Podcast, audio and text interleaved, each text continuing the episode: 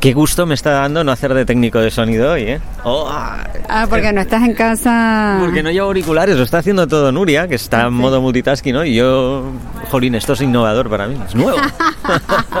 ¿Y entonces estás confiando que se está grabando esto bien? Bueno, me fío, me fío.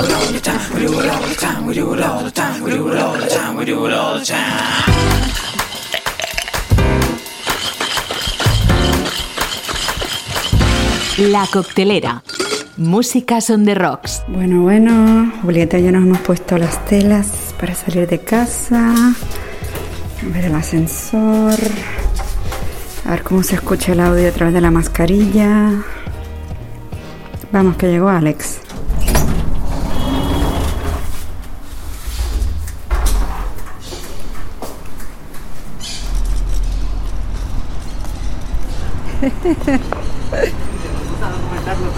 Estamos documentando en audio. Sí, yo estoy grabando. ¡Oh! ¿Qué tal? Bien, con mascarilla. es el Club del Zorro Rojo. Obviamente nos quitaremos esto, ¿no? Para grabar, porque, porque tapa la voz, no, no, no suena bien. Bueno, suena mil veces mejor que a distancia, ¿eh? que en casa. ¿Qué, concepto? Paseando, caminando, hablando, grabando. Walking and Talking, SL, es, es otra vez. ¿Ya sale el disco de Bob Dylan este viernes? Este es el gran tema. este es, el es ya, es inminente. Es inminente, es este viernes y es uno de esos momentos. Es muy emocionante, Nuria, porque eh, tú sabes lo que es estar viviendo esto hora a hora, además con, con, ese alocadísimo foro de, de Dilanitas de todo el mundo que convergen en Expecting Rain. Cada hora ha salido una nueva review. Esta es la de Telegraph, esta es la de New York Times. La entrevista, wow, todo el mundo se vuelve loco, ha abierto la boca. Eh, los créditos del disco, estará tal, está no sé quién, está Fiona Apple, wow, los, viejos, ¿quién es Fiona Apple? ¿No? Alguno, alguno ha habido, ¿sabes? Y de esos jóvenes, ¿cómo puede ser que no sepas quién es? Tal, bueno, impresionante, impresionante. Y anoche ocurrió lo que no tenía que ocurrir, pero ocurre. Hubo el leak. Ah. Alguien, claro, esto se ha distribuido con cuentagotas a la prensa de todo el mundo, a periodistas muy escogidos pero anoche en un momento dado veo que de repente las páginas, ¿sabes? Del, del, foro, que aparte es el típico foro de hace 15 años, ¿no?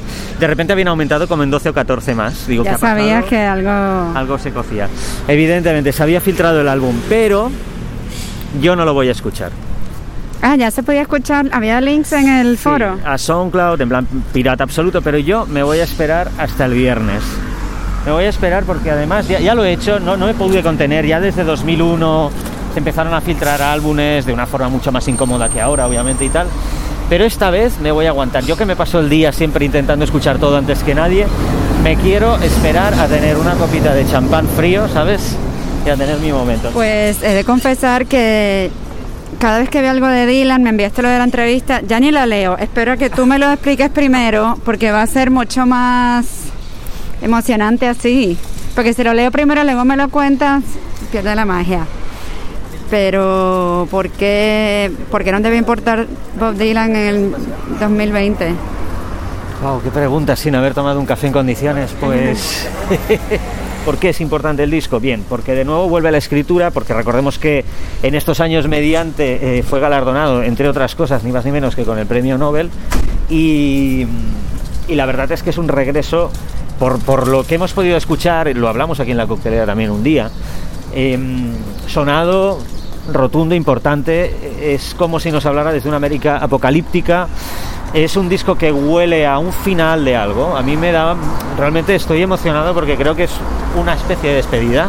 No quiero decir esto, pero es un disco donde hay continuas autorreferencias, continuas referencias a influencias eh, tanto literarias como musicales, cinematográficas. Se cita desde Marlon Brando, Al Pacino, a Walt Whitman, bueno, todo el imaginario de la cultura norteamericana, por tanto hay una actitud pop también, ¿no? Hay un reciclaje de cosas impresionante y en lo musical al parecer, porque solo hemos escuchado tres cortes de adelanto, es absolutamente diverso, intenso, de repente te encuentras con que incluso Fiona Apple está ahí, que a mí me sorprende absolutamente.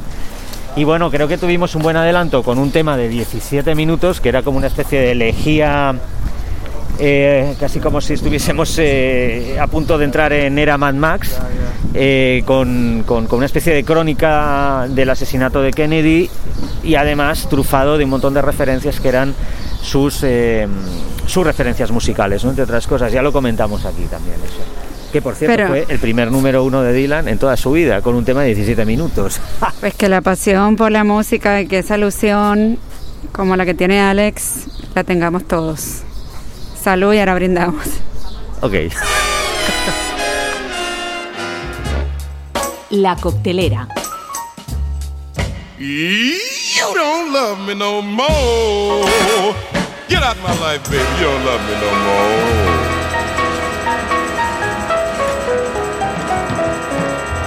Vamos a Cata Croquet a quedar con Mr. Furia y mientras pues es sobre las 12 me parece. Mientras vamos aquí a un parque. Ok. Oh, sí, es verdad. Recuerdo que cuando hicieron el Festival de la Luz, es decir, antes de que estallara la, epidemia zombie, estuve aquí de noche. ¿Tú- tú- nos vimos, de hecho, ese día, ¿es verdad? Sí. Joder. Amigos, beban siempre con precaución y moderación. Oye, en estos días fue la mm, conferencia LAMC, Latin Alternative Music Conference, Oh, donde nos conocimos, nuestro aniversario. Hostia. Nos conocimos en el 2017. En un sitio de japonés maravilloso, ¿recuerdas? No nos conocimos allí, ustedes me llevaron allí y Es estaba tan rico. Era increíble. Bueno, en Nueva York. Pero este año, claro, decidieron hacerlo online, pero por el cambio de horario casi no, no pude ver nada. ¿Tú pillaste algo?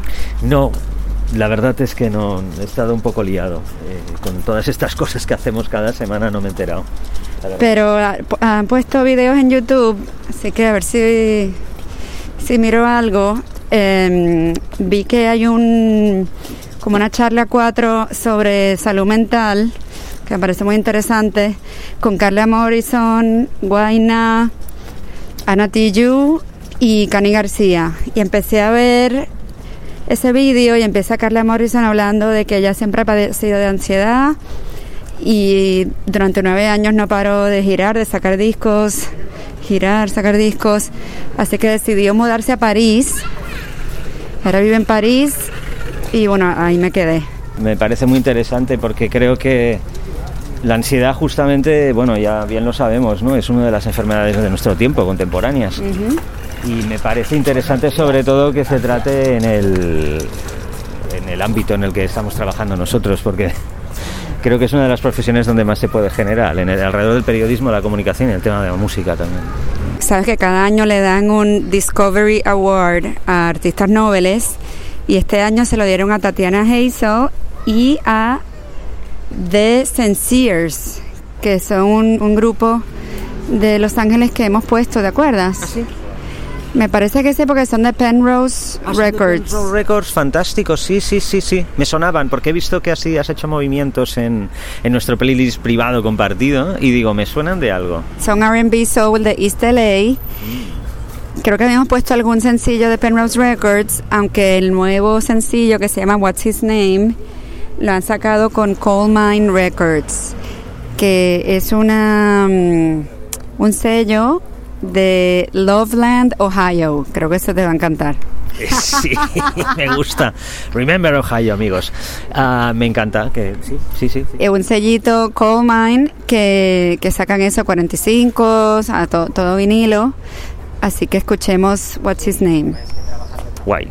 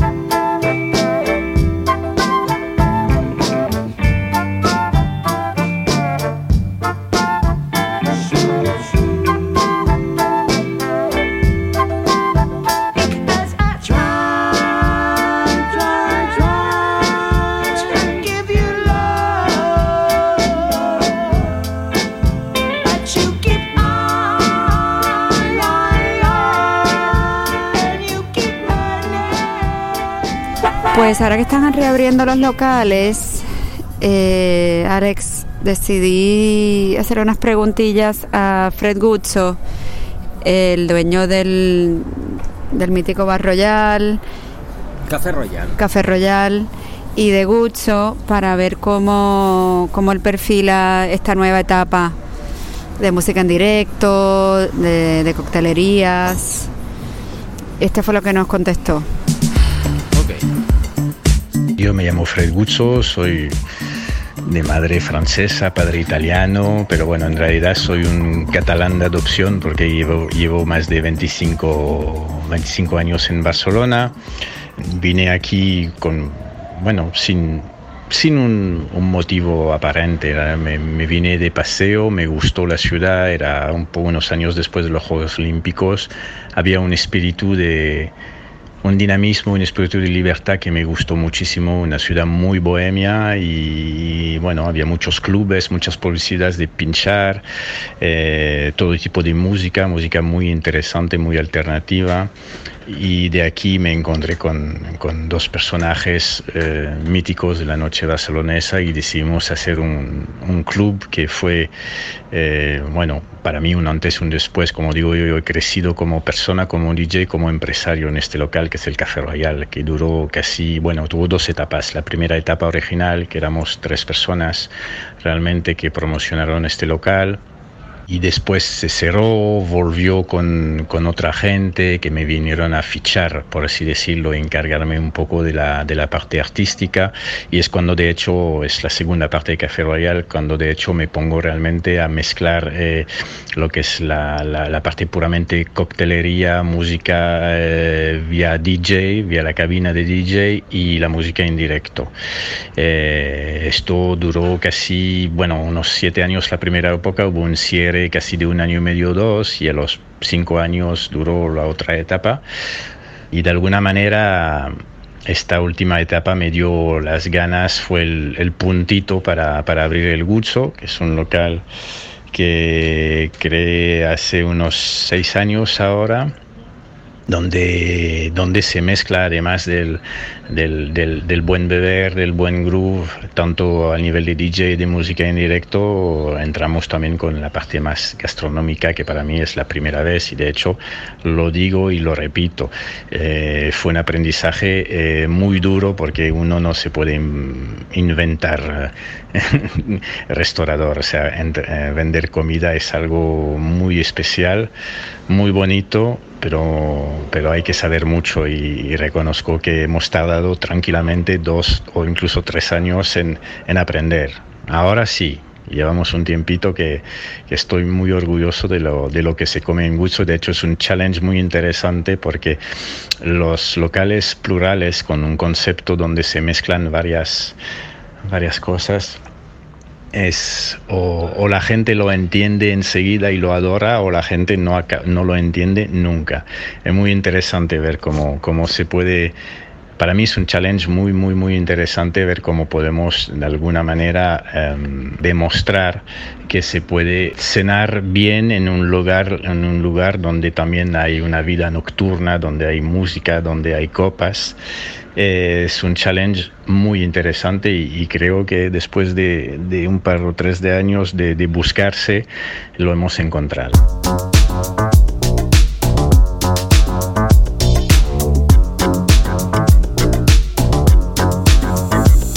Yo te diría que obviamente algo va a cambiar.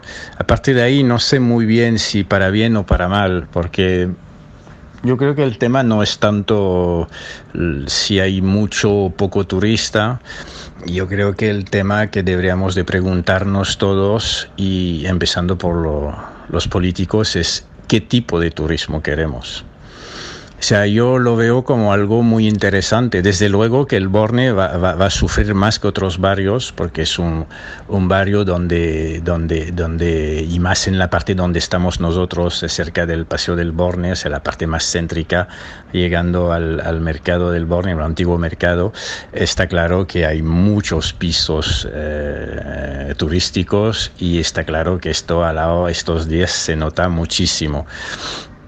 A partir de ahí, repito, insisto, yo creo que el, el, razonamiento que debemos de tener todos, uh, empezando desde arriba, desde los políticos, es, es uh, más que enfrentar al turista y al local, es decir cómo podemos convivir todos juntos y esto pasa por un razonamiento de decir qué tipo de turismo queremos. Entonces, eh, bueno, pues después, eh, si queremos un turismo eh, un poco más eh, adulto, un poco más... Y cuando digo adulto, o sea, hay, hay, muchos niños de 40 años y muchos niños de 20 que son adultos. ¿eh? Cuidado, no estoy discriminando por una cuestión de edad, es una cuestión de, de actitud. Eh, en fin, me parece muy interesante como debate de plantear más que un enfrentamiento, es una colaboración y esto pasa forzosamente por por eh, a lo mejor pues eh, eliminar tanto low cost que llegan al aeropuerto de Barcelona. O sea, son cosas que, que, habría que plantear. Lo que pasa que, claro, no queremos turistas en esta ciudad de Barcelona, pero no sabemos hacer sin. y no queremos turista y tenemos uno de los aeropuertos al nivel mundial donde más low cost, compañía low cost hay. No sé, habría que empezar a debatir estas cosas, yo creo.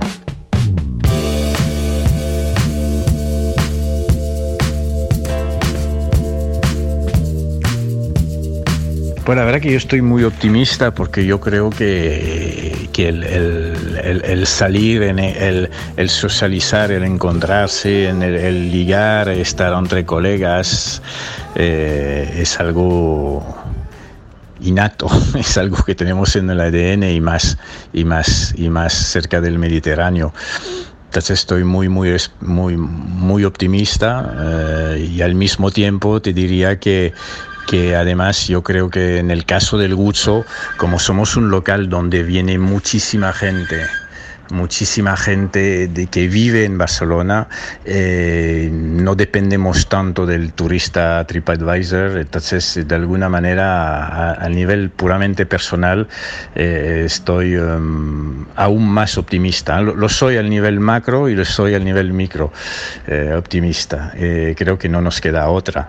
Y te diría que al nivel de, de Gucho que esperarnos, pues como te decía hace unos, unas cuantas líneas uh, atrás, eh, más, de, más que nunca vamos a ser fiel a lo que somos y a lo que, a lo que, a lo que, a lo que proponemos a la gente.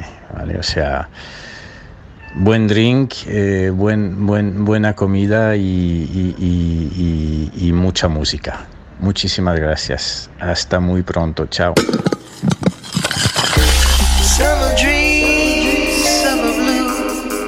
La coctelera. Alex, me dijiste el otro día que no podías dormir pensando en los lanzamientos musicales. Y yo, vaya, ojalá que eso fuera lo que me quita el sueño. ¿Qué, ¿Qué, es lo que sale además de Dylan próximamente? Muchísimas cosas. Todo lo que os presenta en Future Beats, programa producido por la Coctelera Music, os aseguro que son cosas que me gustaría comprarme y algunas me las voy a comprar. Ahora os diré una concretamente. Pero otras cosas que no van a sonar allí por razones lógicas ni aquí por cabida editorial. Pues, por ejemplo, Paul Weller tiene nuevo álbum que me encanta también el señor Paul Weller. Otro día hablaremos de él cuando volvamos en otoño. Bueno, pues, por ejemplo, el productor de hip hop Adrian Young y muchas otras cosas, eh, junto a Ali Shahid Muhammad de A Tribe Called West, acaban de, de, editaron ya una primera parte, pero ahora vuelven a editar un álbum que se llama Jazz is Dead, el Jazz está muerto volumen 2, en realidad es irónico. Y mm, el gran protagonista es el legendario vibrafonista, vibrafonista Roy Ayers, que es su primera grabación en 18 años. Pues mira, no, no lo conocía, eh, vamos a poner un tema, pero lo acabo de buscar en Instagram y pone una cita de Adrian Young, no sé si sea de él, pero me parece súper bonita y poderosa. Dice, Musicians transcribe history in real time, being the voice of the future while simultaneously being the voice of the past. This magical sentiment is what empowers the artist to spark change as our voices reverberate eternally. When we speak together, our frequencies become amplified with undivided passion and the strength to write a new song. Wow. Listen and never be afraid of the music. Listen and never be afraid of using your voice as the energy for change. My voice is the instrument behind the movement and beyond the moment. My voice lasts forever. How are you using your instrument for change? The world is listening. Muy contundente. Y cuando dice que lo estaba buscando mientras hablaba, es así, porque Nuria es multitasking total, ¿eh? Siente la curiosidad del nombre, no espera llegar a casa, no se hace apuntes, busca con la mano izquierda mientras con la derecha graba, que es, lo que está haciendo en este momento. Voy a hacer una foto del multitasking para que veáis que esto es realmente tal y como lo estoy diciendo, y además en modo retrato. Y eso que soy, no soy zurda, pero aún así lo pude buscar con la izquierda.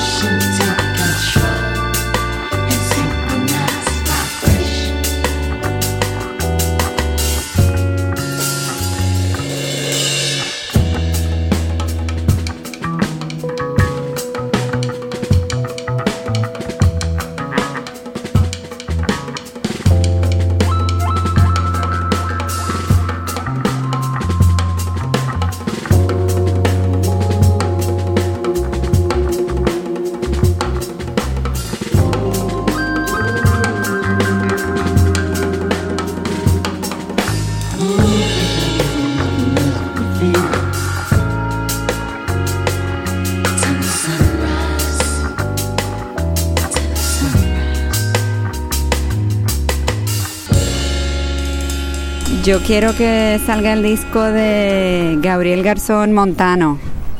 Es verdad, lo conocí por ti y Gabriel Garzón me había gustado muchísimo. Y creo que te había preguntado hace tiempo, ¿qué pasa? ¿Qué pasa? Que no saca nada más, no saca nada más. Pues no sé si saldrá en el verano, pero sacó el primer single que se llama Someone.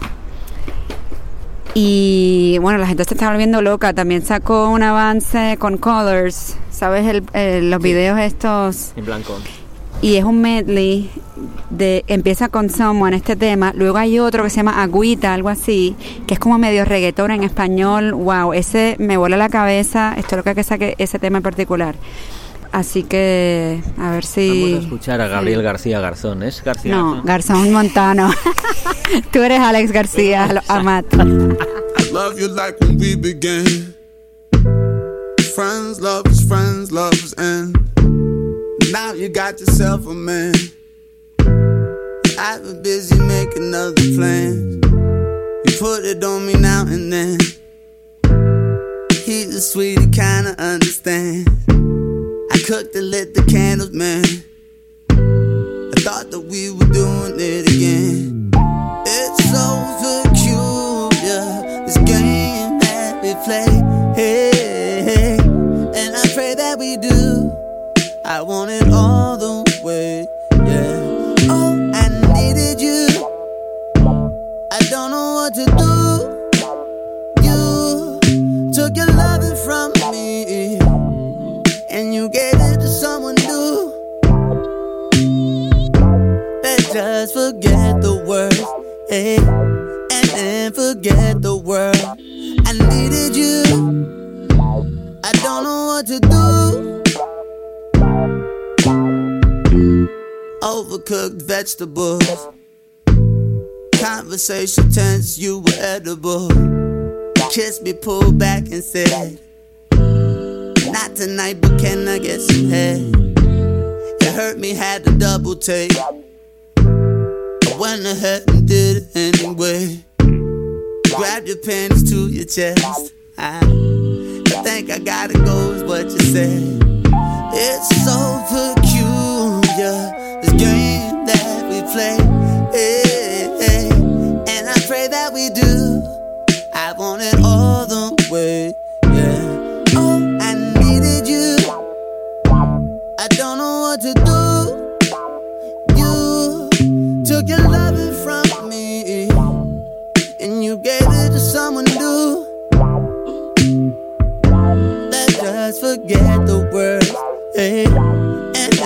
forget the world. I needed you. I don't know what to do. Wow. Es un divo total, es un divo total. Me encanta. De hecho, en YouTube alguien resumió este tema como Friends, Lovers, Friends, Lovers, The End. Fantástico resumen, me encanta la gente que describe las cosas así. Periodic te explica las noticias más importantes del mundo en menos de 10 minutos. Sabemos que lo primero que haces en las mañanas es revisar tu teléfono. Por eso, Periodic llega a tu celular por medio de un newsletter diario, por email, WhatsApp o este podcast semanal, curado con las notas más importantes de lo que está sucediendo en el mundo, en cuanto a política, medio ambiente, género, derechos humanos, tecnología, ciencia y economía. Suscríbete a nuestro newsletter en periodic.mx y escucha Periodic semanal todos los viernes. La Coctelera, el único club especializado en reposados musicales y tragos culturales.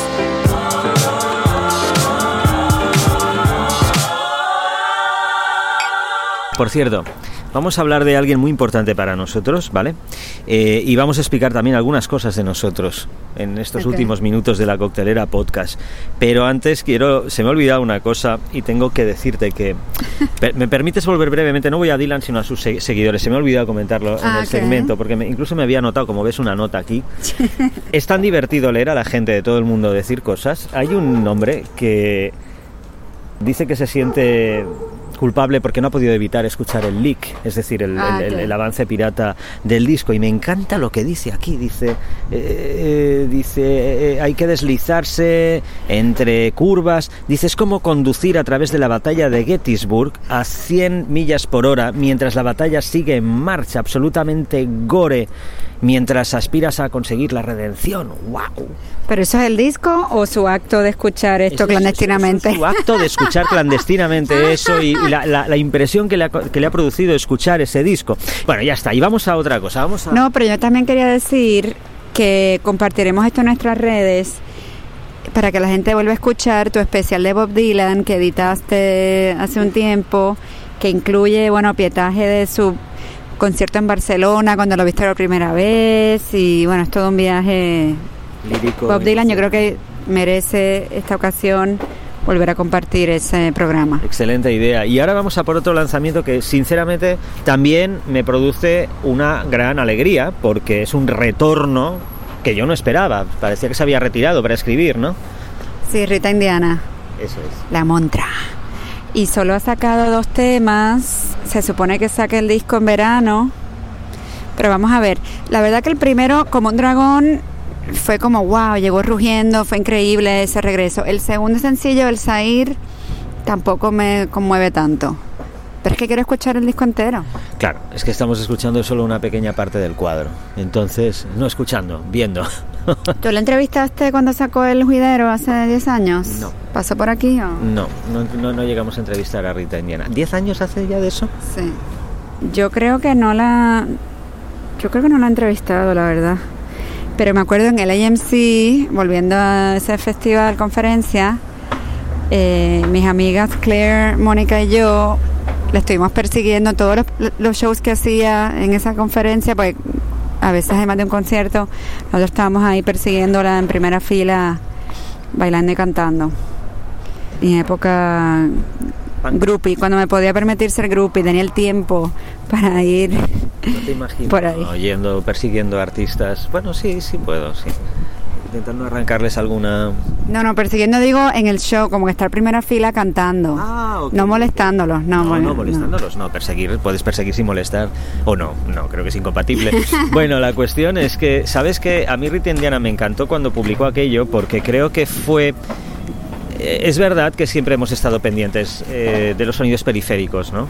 Pero aquello puso en el mapa que había otras escenas más allá de lo trillado en la ya alternativa escena latina, que podía serlo aún más y que descentralizaba del foco de grandes ciudades que eran como los grandes centros productores de sonido de Latinoamérica. Eso fue lo que a mí me gustó, entre otras cosas. Bueno, creo que trajo la, esa, la posibilidad de jugar con los ritmos dominicanos, como el merengue, perico ripiao, es- estas cosas tropicales que realmente sí no se asociaban con lo alternativo. Y ella lo llevó como a un nivel futurístico. Futurismo tropical, futurismo tropical. Sí, Sería algo sí, así. sí, sí. Y el video ese de, de la canción, no me acuerdo cuál era, era totalmente futurista. Y bueno, dijo que se tuvo éxito brutal, pero dijo que se retiraba de la música y se dedicaba solamente a escribir y escribió un par de novelas, eh, incluyendo una que se llama Papi, que creo que ahora salió también la película, hicieron la versión película. Eh, porque eso es lo que dijo que iba a hacer, a dedicarse a escribir y a hacer cine. De hecho, ella escribe para El País, es columnista en El País. Pero escuchemos entonces el Said, vamos a Venga. escuchar este sencillo. Una moneda para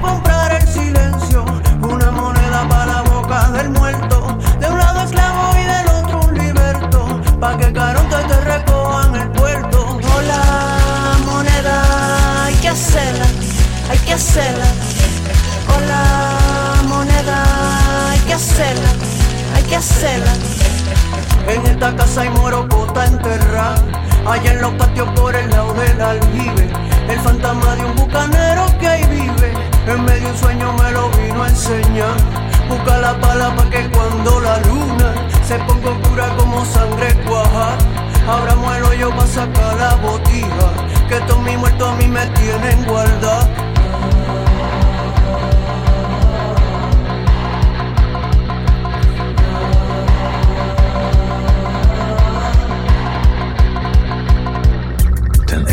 ibland oss har fallit.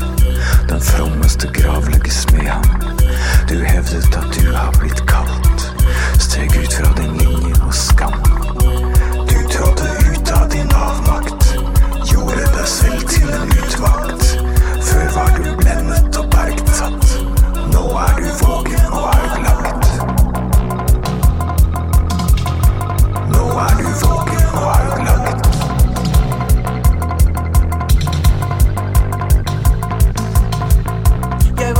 Llegó la rebusera, mamberiga gacera. Le gusta a todo el mundo como de oro una moneda.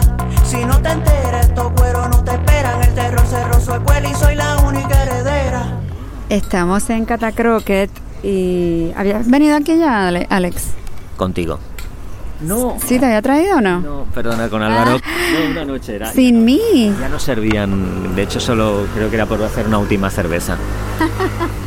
Pues me pareció apropiado venir aquí, además que tienen terracita, nos podemos sentar afuera, que apetece tanto.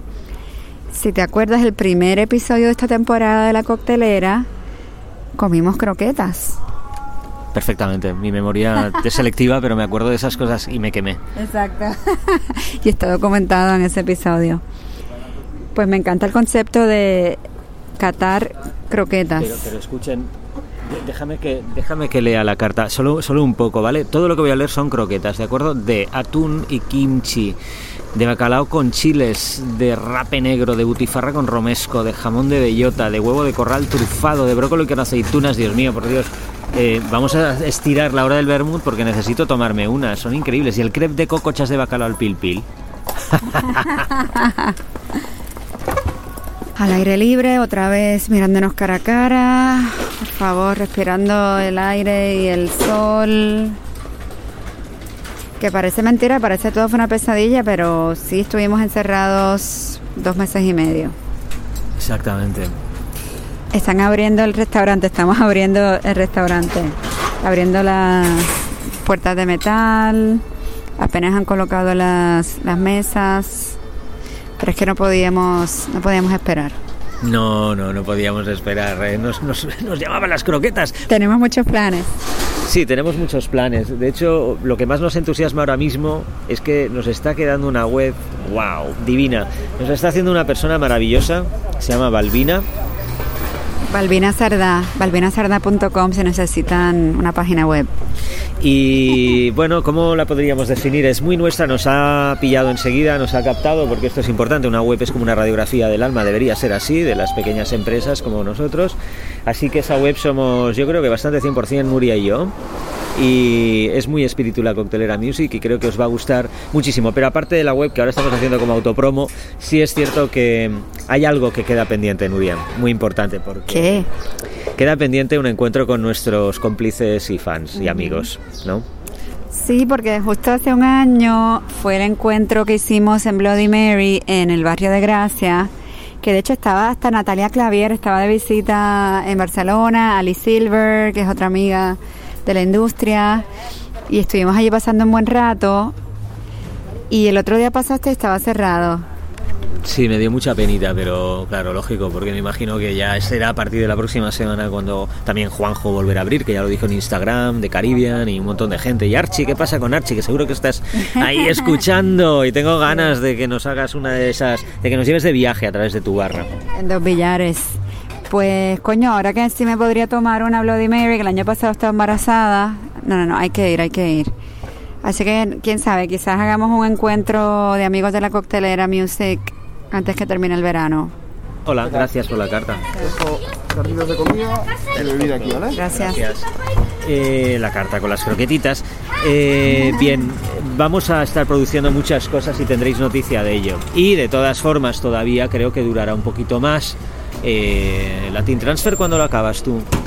Pues justo voy a tener un segundo programa en junio, pues como es cada cuatro semanas, y el primero se publicó el, creo que no era ni junio, era como el 30 de mayo. Eh, me quedan dos programas más, uno de finales de junio y otro en julio. Fantástico. Y voy a adelantar ya, el próximo programa de Latin Transfer voy a hablar de la controversia, entre comillas, sobre el tema, el término música urbana. Oh, me parece súper interesante que toques ese tema. Fíjate, y no te lo digo en plan pelota de... Ah, esto está producido en la coctelera, me interesa. No, no, de verdad te lo digo que sí. Sabes que digo la verdad, siempre digo la verdad. Me pido por... Ah, ¿sabes qué? Lo nuevo de Ghetto Cumbé, que también sacan disco este verano y no sabía que es su disco debut. Yo pensaba que ya tenían disco, pero eran solo EPs.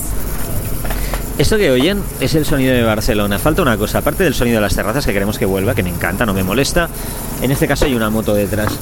No, no quiero que lo digas. A mí me gusta el sonido de la ciudad. A mí también, pero quiero decirte, a mí también, pero como todo, es como las mezclas de los álbumes, ¿sabes? Todo tiene un nivel y a veces los niveles, sobre todo en el Eixample, que es donde yo vivo, se superan ampliamente, ¿vale? Entonces rebota entre las calles ese sonido de momento de la calle Mallorca, estoy lleno de coches hasta arriba y me encantan los coches, pero no delante mío y todo se masa y con ese ruido, más otras cosas que suenan mucho, las motos a veces suenan demasiado. Bueno, estamos justo aquí. Pero esto no es una moto, esto es un afilador de cuchillos. Exacto, un afilador, sí es cierto. Bueno, que Tucumbé, pues eso, no sabe que tenían nuevo disco debut. Este tema se llama Sola.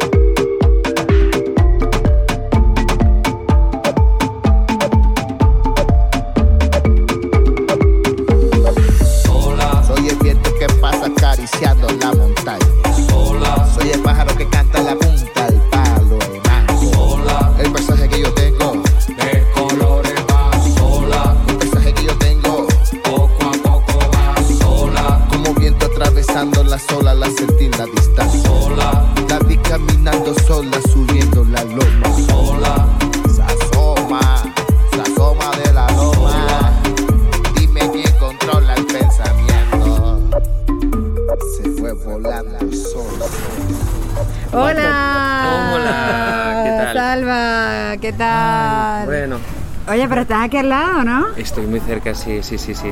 Pero discul- disculpadme por, eh, por ligar un poquillo, ha sido, Bueno. ya sabéis, el homeschooling. Y es, ha habido picos duros, ¿eh? Con respecto a lo de la escuela en casa. Yo no sé vosotros, pero yo he tenido momentos de delirio máximo, de prueba de nervios, de "No me aguanto. Sí, sí, sí, sí, sí, yo creo que todos eh, hemos tenido que encontrar ahí un equilibrio entre el, el- entre el, el guerrero y el, y el monje zen, ¿no? Un poco. Sí, sí, muy... Sí, nosotros se nos fue el tiempo también porque estamos tan encantados en terraza tomando cerveza que bueno, pues justo que estamos terminando temporada de la coctelera podcast, por fin he- hemos podido hacer el encuentro y bueno, el libro salió en plena pandemia justo antes. El, eh, bueno, es decir, esta es la segunda edición y la, y la primera en versión, em, en versión tapa blanda. Explico, tapa blanda por, eh, por presión popular. Es decir, eh, muchos ukelelistas dicen, el libro es fantástico, pero no me sirve para ir en la funda del ukelele.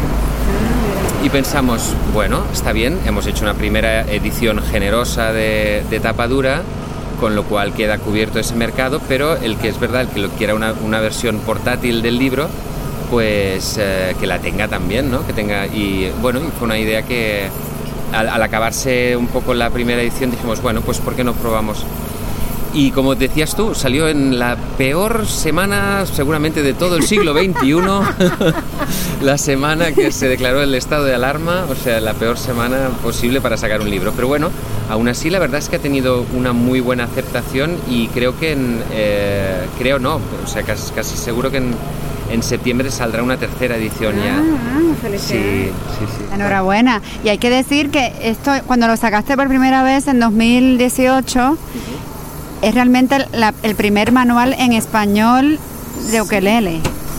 Sí, sí, sí. Es decir, em, el libro yo lo escribí eh, como una necesidad, de alguna manera, de, de poner por escrito la experiencia que llevaba acumulada trabajando con familias en los últimos años, eh, explicándoles la, introdu- bueno, la introducción del ukelele y de alguna manera como instrumento también para vehicular eh, la música dentro de casa, bueno, un objeto que no ocupa mucho, que es amable, etcétera, ¿no? Y bueno, pues, nació de eso, ¿no? De la necesidad de decir, oye, pues yo creo que he dado con una serie de conclusiones interesantes, etcétera, de cómo explicar no solo el ukelele, sino también la música, la, la- la música sí en un sentido más amplio, eh, a través del ukelele y cómo hacer la música más, más accesible a las familias a través del ukelele. Entonces, eh, una vez escrito y una vez publicado el libro, evidentemente yo fui a buscar referentes, ¿no? de, eh, eh, referentes bibliográficos y en ese proceso me di cuenta de que todo lo que estaba editado en lengua castellana era eh, básicamente eran traducciones y no necesariamente muy buenas de, de- de libros que ya de por sí algunos de ellos los he leído en inglés y tampoco es que sean la allò, el, eh, el, el más allá de la alegría, ¿no? Es, eh, es como que el, el mundo del manual y el de la buena literatura a veces parece que están reñidos, ¿no? Entonces yo que- quería crear un objeto literario razonable que al mismo tiempo pues, tuviera cierta utilidad práctica, ¿no? De, y creo que bueno, el- el- esta combinación ha sido, ha sido muy interesante. Y bueno, y ahora la, la extensión de esto, que son pues las, las clases que se han producido eh, a raíz del libro, pues ahora ya es, es, es, una, es un tema global, ¿no? Yo hago unas clases eh, por Instagram que, bueno, se conecta gente de, de todo el mundo, literalmente, o sea, gente que al mismo tiempo están conectados desde Hong Kong, Santiago de Chile, eh, de repente uno desde, desde Nueva Zelanda. Eh, alguno de ellos tiene algún problema de, de- de sueño, o sea, está claro. Hay, hay- hay alguien ahí, hay alguien ahí con algún... Pero sí, sí, es chulísimo, ¿no? De repente... Eso, ¿no? De repente, eh, saludos desde Nueva York. La comunidad se ha, ha sido fantástica porque ha crecido. Tengo un montón de, de alumnos que me han contactado a través de esas clases. Eh, algunos de ellos son, son profesores y profesoras de música, que claro, ahora estamos en un momento, eh, piensa en el curso que viene, por ejemplo. Eh, los niños, eh, o sea, si una cosa buena tiene esta pandemia, es que muy probablemente los niños en la escuela nunca jamás vuelvan a tocar la flauta dulce. ¿Eh? Mascarilla y flauta dulce, eso no, No. es viable. Ah, ¿ves? lo he visto claro. Julieta se ríe también. Claro, No. Julieta lo ha visto clarísimo. ¿Y cómo entra el ukelele a tu vida? Porque te conocemos por los Pinkertons. Te iba, iba a hacer la misma pregunta, porque además es como una obsesión por lo que he detectado, pero no en ti, en todo el mundo, porque ya he visto que también citas obviamente a George Harrison, que iba, iba a contarte, venía con la, con la historia en la cabeza de que George Harrison no, no es que le gusta el ukelele, eh, Nuria, es que eh, lo escuché en una historia que contaba Jeff Lynne, el productor, que decía que llevaba ukeleles en el maletero del coche. Para, para, por ejemplo, iba a casa de Tom Petty, que eran muy amigos. Toma, ukelele, ¿no? No tienes, no te preocupes, que yo te doy, para que toques conmigo. Entonces, mi pregunta es: ¿de qué os viene, qué os pasa a los músicos con el ukelele cuando llegáis al ukelele? Eh, bueno, yo, yo no, no creo que sea una cosa generalizada. Yo creo que es aquello de que hay m- muchos harán lo- los llamados, pero pocos los escogidos. No, No, yo creo que es, es una cosa muy aleatoria. ¿eh? Yo creo que hay gente que le cae bien el ukelele, gente que no. Mm, En mi caso, eh, hay como dos factores muy muy decisivos. Uno es que uno es un factor totalmente aleatorio. Un día, hace un montón de años, yo estaba paseándome por Londres eh, con, con mi pareja y cerca de, de Spitalfields Market, como explico en, eh, en el libro, ¿no? De- mm, vimos una tienda, o sea, nos dimos así de bruces, ¿no? Con una tienda que se llama The Duke of York. Y fue aquello, oh, yo me quedé como embobado, ¿no? Viendo aquel, aquel escaparate lleno de, de ukeleles, que era un instrumento, sí, que bueno, todos sabemos más o menos lo que es un ukelele, pero no, yo no. Y me quedé así como embelesado, ¿no? Y, y hice aquella mirada de, de- de carnero degollado, ¿no? De- y mi pareja me miró y decía, pasa, pasa. Eh, con, ya con, dando por sentado que allí no saldríamos sin, eh, sin carga. Y efectivamente salimos de allí con mi primer ukelele, ¿no? Eh, al cabo de unos años, cuando, cuando ya yo llevaba tiempo tocando el ukelele, eh, pero como una cosa totalmente privada, un día mi madre vio, vio el ukelele allí en el sofá de casa y dijo, oye, pero tú sabías que cuando la OMA se fue a Alemania, o sea, mi, mi abuela, cuando se fue de Alemania, eh, ya llevaba un ukelele? O sea, se fue de Alemania... Digo, a ver, un momento, o sea, en el año 20... Mi abuela fue, se fue de Alemania en el año 29, Wow. fue de la primera generación de, de au pairs. O sea, ella, ella fue la, la quinta piloto del proyecto Au Pair. O sea, era- sí, sí. ¿Vino de ópera a España? No, a Escocia. Se fue a Escocia. Y entonces, y una de las cosas, y entonces lo que una de las cosas que llevaba era un ukelele. Entonces, claro, yo, mi cabeza empezó a, o sea, primero, a decir, bueno, y llevo años tocando el ukelele porque no me lo has dicho hasta ahora, ¿no? Pero bueno, son estos misterios de las mamás, ¿no? Que de repente te dicen las cosas en el momento m- Más menos insospechados. más insospechado, exacto. Entonces me puse a investigar, ¿no? Cómo, el, cómo, cómo, qué, qué había sucedido con... Y entonces he dado, bueno, allí con toda una historia de lo que es el ukelele y la globalización y una historia absolutamente apasionante, lo cual, bueno, fue una... Y es una de las cosas que explico, también dedico eso, ¿no? Un, un capítulo a, a la historia del ukelele, eh, porque creo que es muy importante a la hora de ponerte con un, con un instrumento, de crear cierto vínculo afectivo, ¿no? Es decir... eh, de repente te vas a pasar allí horas con un pedazo de madera entre las manos, pues bueno, saber de dónde viene, cómo, por qué existe, cuáles son las circunstancias en las que ha sido creado. ¿no? Y bueno, esas, esas, eh, esas son como las dos grandes motivaciones.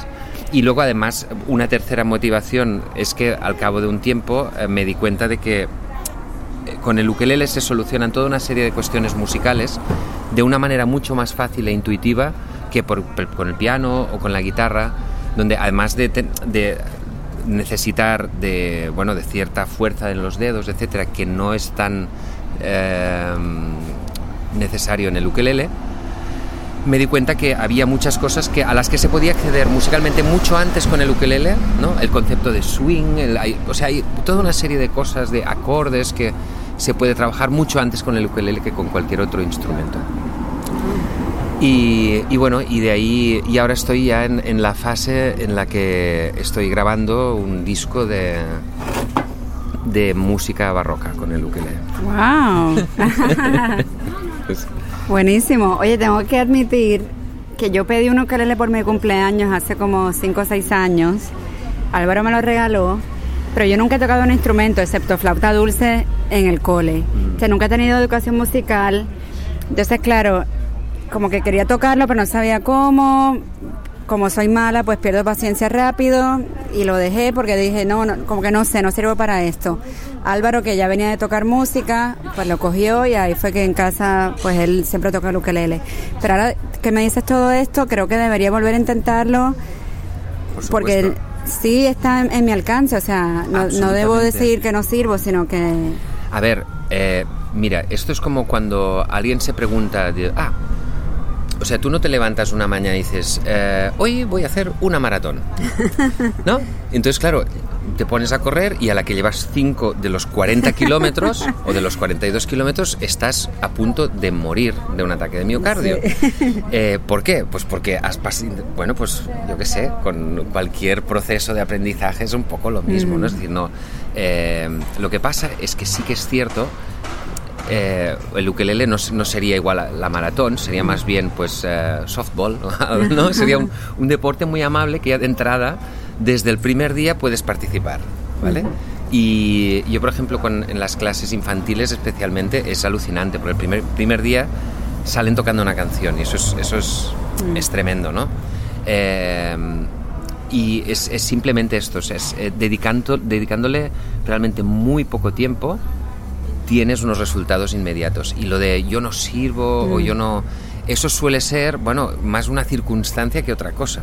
Lo que decías, ¿no? Tu pareja viene ya, o sea, ya tiene eso, e- ese software metido, ¿no? Decir, no, no, es que para aprender un instrumento hay que tocar un ratillo cada día, ¿no? Ujú. Es- eso él ya lo, porque él ya lo ha vivido con la guitarra, entonces para alguien que ya sabe un instrumento es una metodología que, pero bueno, es como cualquier disciplina. Y Salva, ¿por qué entonces estás trabajando en un disco de ukelele barroco? ¿Por qué canciones barrocas? Eh, mira, mi...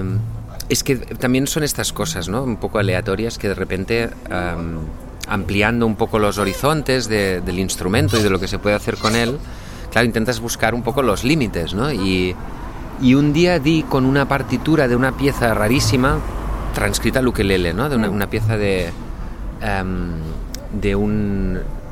de un autor alemán am, que se llama Krieger, un, un- bueno, un tipo que escribía ah, pues piezas para laúd y tal. Y de repente y entonces empecé pues, a investigar y me di cuenta que había todo un, un- un mundo allí de, de música interesantísima transcrita para ukelele. Eh, la razón bueno, es una cosa muy minoritaria. O sea, son, son partituras que yo creo que eh, las estoy grabando porque no. Porque es, es música que ya de por sí es relativamente desconocida. La, la mitad del material es totalmente desconocido. Luego hay algunas piezas famosas, barrocas, pues hay, hay un fragmento de las cuatro estaciones de Vivaldi, hay Bach, hay Händel, ¿no? este tipo de cosas. Pero luego pues también hay Gaspar Sanz, hay Robert de Bizet, ¿no? que son como los dos grandes guitarristas barrocos. Y eso, y eso tiene una razón eh, eh, que funciona, funciona extraordinariamente bien con el ukelele, cosa que tampoco te pensarías, ¿no? Porque hay como esta imagen del ukelele como un poco juguetito, ¿no? Que no... Pero tiene una, una sonoridad muy interesante. Como, como las ruedas del patinete que está pasando por aquí, ¿no? Eh, el, el ukelele resulta que tiene es como un primo lejano ¿eh? no es un familiar directo ¿eh? pero es un primo lejano de la guitarra barroca tiene una afinación muy similar y también coincide en cierta manera con la afinación del, del laúd tal como est- estaba afinado en el Renacimiento con lo cual Mm. hay ahí un paquete de músicas que se pueden transcribir de una manera muy chula para el ukelele y eh, me parecía que era música pues que yo he ido testeando, ¿no? He ido grabando en casa cositas y tal y, y, y a la gente le encanta y de hecho ya tengo familias que, que usan estas grabaciones que he enviado por WhatsApp para, para dormir bebés. Debería intentarlo. Sí, sí, ya te, ya te- ya te mandaré algún fragmento a ver si te funciona. Muy bien, pues muchísimas gracias, Salva. Qué bueno que nos pudimos ver. Sí, por fin, por fin. bueno, chin chin con tu café y con lo que me queda. Chin chin. Salud. Y hasta la próxima.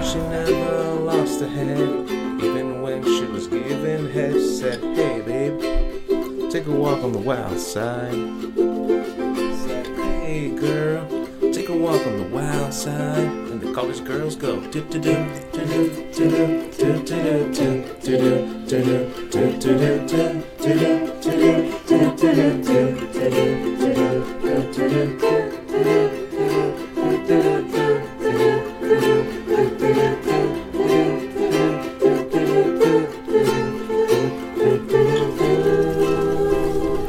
Otro episodio más de la Coctelera Podcast.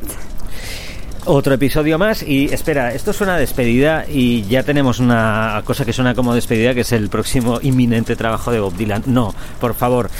Eh, es un hasta luego y estoy diciendo que pueden pasar cosas en verano y como nosotros somos muy de hacer manifiestos y destruirlos, que es algo también muy dadaísta, no prometemos nada, pero a lo mejor de repente en julio pasa algo y grabamos un podcast especial de la coctelera o en agosto, vete a saber. Ok. Así que, en fin, para eso están las normas, para saltárselas todas. Bueno, después de esta temporadita de confinamiento, pandemia, ya cualquier cosa puede pasar.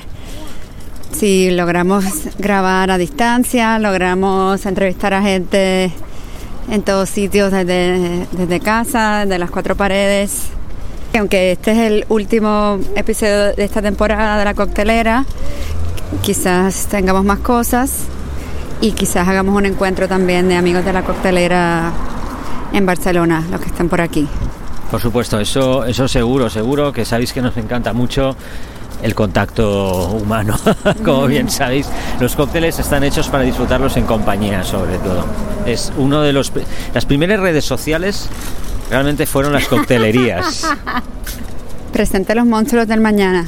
Ah, es verdad, Los Monstruos del Mañana pues es una banda de México que en realidad tú no recuerdas, pero fuiste tú la que me la enseñó por primera vez hace esos lejanos tiempos en que empezamos a trabajar juntos en Barcelona, antes de la coctelena, hostia, la prehistoria. Hace dos años. Sí, eh, me gustaron por su nombre y por su actitud, obviamente. ¿Qué, qué banda, ¿no? Los Monstruos del Mañana. Es que, es que me encanta ese nombre. Está me encanta, buenísimo. Está, está genial, Los Monstruos del Mañana. Bueno, son de México. Durante la cuarentena también han hecho cositas. Me gusta la gente inquieta que trabaja y hace cosas incluso cuando está recluida. Y ellos obviamente no podían parar de hacer música. Y han grabado este ocelote. ¿Sabéis lo que son los ocelotes? Pregunto. En cualquier caso, es el nuevo tema de Monstruos del Mañana que además dijeron también fans, amigos, incondicionales o no, remezclennos, hagan sus remixes y envíenlos. Y eso es, bueno, vamos a escuchar la versión original. A partir de aquí hay varios remixes por ahí circulando. Monstruos del Mañana, un fenomenal nombre y además con esa palabra, con el mañana, tomorrow never knows. Nos volveremos a encontrar muy pronto, os digo, no os penséis que igual esto va para septiembre octubre, que habrá novedades, que vamos a estar con vosotros semana a semana en las redes, que a lo mejor cae alguna sorpresa de verano, que se me pone la voz de tonto. Bueno, salud a todos. Chin chin. Chin chin, venga.